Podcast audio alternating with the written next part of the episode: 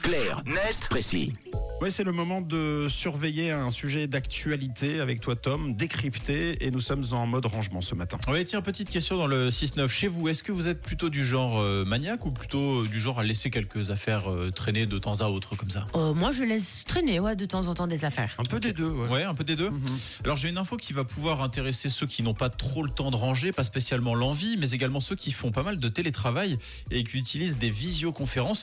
Une nouvelle fonctionnalité proposée par l'application Teams de Microsoft vient de voir le jour. Elle va tout simplement vous permettre de ranger votre chez vous de manière virtuelle, de donner l'impression que tout est ordonné, alors qu'en réalité pas vraiment. Et tout ça est rendu possible par la fonction décorer votre arrière-plan. Ah, pas mal. Alors, ça marche comment? Vous voyez la scène dans Harry Potter où Dumbledore range la maison du professeur Horace Slughorn en un coup de baguette? Oui.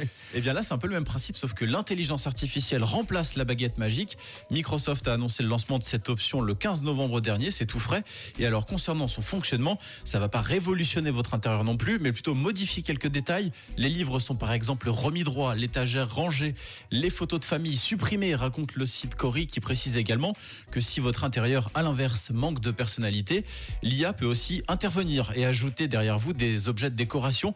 Donc c'est assez complet et pour le coup, cette fonctionnalité de décoration supplémentaire sera dispo dans la version premium de l'application Teams l'année prochaine. Bon, c'est bien pensé et ça évite d'être jugé par ceux qui participent à la visio, du coup. Oui, exactement. Et vous vous rappelez de l'importance d'avoir un arrière-plan euh, soigné. On en parlait il y a quelques mois dans Clarnet Précis, et notamment en ce qui concerne les entretiens d'embauche. Oui. Un arrière-plan soigné peut mettre en confiance un recruteur, mais à l'inverse, un arrière-plan euh, douteux peut complètement le faire fuir.